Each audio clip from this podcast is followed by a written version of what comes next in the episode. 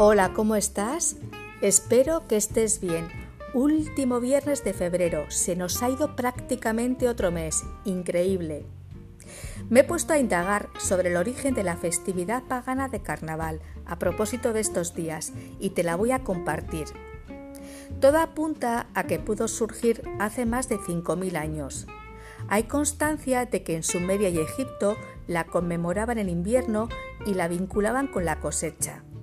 Era un momento de disfrute, juergas y excesos, muy similares a las que se realizaban en el Imperio Romano en honor a Baco, el dios romano del vino, o las Saturnales o Lupercales romanas que he mencionado en otros podcasts con motivo de otras fiestas que nos han llegado hasta nuestros días.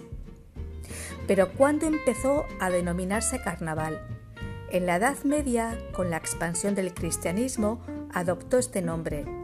Mencionar que carnaval proviene de carnem levare, que significa quitar la carne, que era un precepto obligatorio durante todos los viernes de la cuaresma.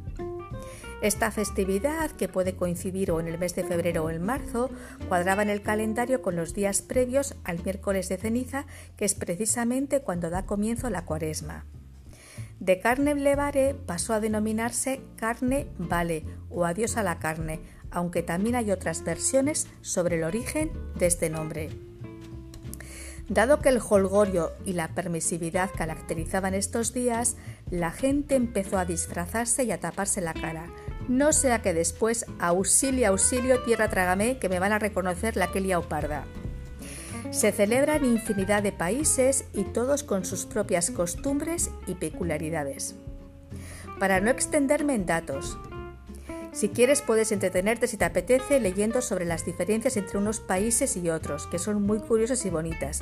Yo te menciono, por ejemplo, que según el libro Guinness de los Récords, la celebración del carnaval más grande del mundo es la de Río de Janeiro. Y la mayor agrupación carnavalesca, Galo da Madrugada, de la ciudad de Recife. El carnaval en España está documentado desde la Edad Media y en algunas localidades como Santa Cruz de Tenerife, Cádiz y Águilas Murcia como fiesta de interés turístico internacional y otros, por mencionar algunos, como Badajoz, Miguel Turra, Herencia o Las Palmas de Gran Canaria, tienen la categoría de fiesta de interés turístico nacional. Por supuesto, cobran mucha relevancia el Carnaval de Venecia en Italia, el de Colonia en Alemania, el de Barranquilla en Colombia, Veracruz en México y muchos más. Los más largos son el Carnaval de Montevideo en Uruguay, que se extiende por 41 días.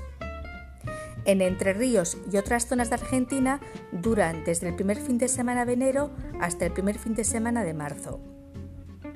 Uno de los carnavales más antiguos de Bélgica se remonta al siglo XVI y se celebra en la ciudad de Vins. Fue proclamada en el 2003 obra maestra del patrimonio oral e intangible de la humanidad por la UNESCO y posteriormente en el 2008 pasó a formar parte de la lista representativa del patrimonio inmaterial de la humanidad. En fin, que puedes escoger el que más te resuene. Te ha acompañado un día más Marta Llora. Muchas gracias como siempre por tu tiempo y atención. Feliz fin de semana y cuídate mucho.